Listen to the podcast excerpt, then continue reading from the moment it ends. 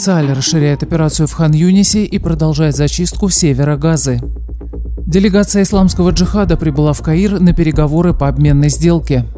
Иран, Хамас и Хизбалла усилили кибератаки против Израиля. Далее подробно об этих и других событиях.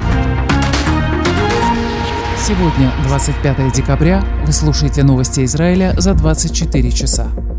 Израильская армия расширяет операцию в Хан-Юнисе и продолжает зачистку в Северной Газе, сообщил пресс-секретарь ЦАЛЯ, бригадный генерал Даниэль Агари. Он пояснил, что действительно армия взяла под контроль северную часть сектора, однако там еще остаются гнезда террора. Ранее высокопоставленный офицер ЦАЛЯ заявил в интервью американскому изданию Wall Street Journal, что взятие Хан-Юниса под контроль может занять несколько месяцев. Армейская пресс-служба вчера опубликовала видеокадры из туннеля Хамаса в Джабалии на севере сектора, где были найдены тела пяти израильских заложников – Эден Схари, Или Толедана, прапорщика Зива Дадо, сержанта Рона Шермана и капрала Ника Бейзера. Туннель имеет два уровня на глубине 10 метров и еще несколько десятков метров, к которым ведет глубокая шахта. Он простирается на полтора километра, проходит под школой и больницей, имеет комнату, предназначенную для чрезвычайных ситуаций, и связь с домом командира Северного корпуса Хамаса Ахмеда Рандура, ликвидирована Цалем в ходе нынешней войны. Туннель использовался для командования боевыми действиями, передвижения и укрытия террористов, а также хранения и производства оружия. Это один из самых крупных туннелей Хамаса на севере сектора Газы. Для его ликвидации понадобилось 13 тонн взрывчатки. Именно в ходе проверки этого туннеля погибли бойцы ЦАЛЯ Ияль Беркович и Галь Айзенкот, сын министра и бывшего начальника генштаба ЦАЛЯ Гади Айзенкота. Серьезный конфликт между министром экономики Ниром Баркатом и премьером Нетаньяо возник накануне на заседании правительства. Баркат заявил, что военно-политическое руководство понапрасну подвергает опасности жизни солдат в секторе Газы. Настоящих лидеров узнают по способности выстоять под внешним давлением, добавил глава Минэкономики. Наш кабинет не способен выдержать давление. Нетаньяо ответил, что никто не диктует Израилю решения, но Баркат продолжил выступать с критикой решений военного кабинета. Он обратил внимание на то, что количество авиаударов по Газе резко сократилось, а солдат отправляют в заминированные здания без прикрытия. Глава правительства перебил министра экономики, сказав, что и то, и другое продиктовано оперативными соображениями.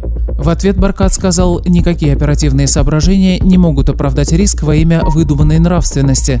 На практике мы бережем жизни террористов и подставляем наших солдат под удары, в итоге солдаты гибнут. Так нельзя вести войну. Отметим, что конфликт произошел на фоне сообщения о тяжелых потерях ЦАЛЯ в секторе Газы. В последние два дня армия обороны Израиля известила о гибели 14 военнослужащих, в том числе 8 в ночь на 24 декабря.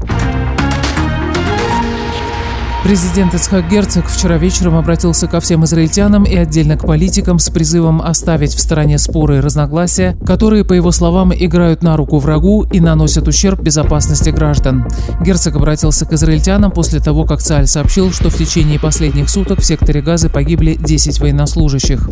Это тяжелый вечер, каждый раз у нас у всех сжимается сердце от боли и горя, когда мы слышим слова «разрешено к публикации». За каждым именем стоит герой Израиля, сын, супруг, друг, отец, брат, внук, любимый.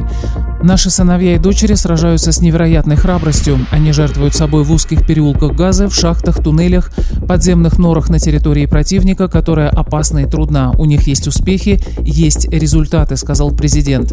Герцог добавил, что речь идет о сложной, тяжелой и неизбежной войне. Но именно в этот тяжелый день мы не имеем права сломаться, мы обязаны поднять голову, подчеркнул президент. Именно поэтому я хотел донести до вас мольбу семей, потерявших своих близких, и просьбу солдат. Давайте во время тяжелой войны прекратим внутренние раздоры.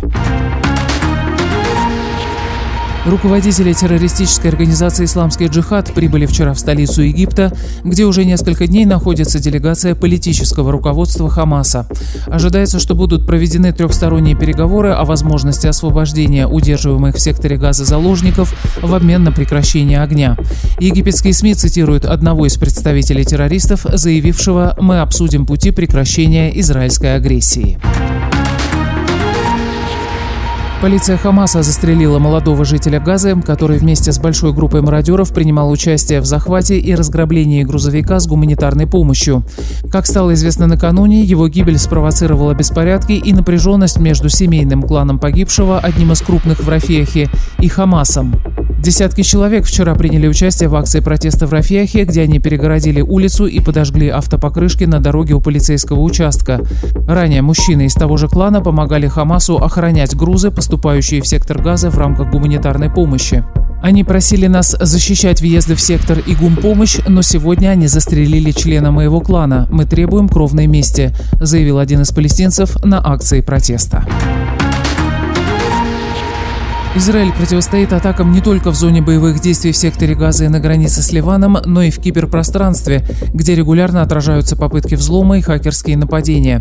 Как следует из отчета Национального штаба кибербезопасности, увеличилось не только количество попыток хакерского проникновения, но и их качество. В документе отмечается, что уровень киберугрозы повышался постепенно.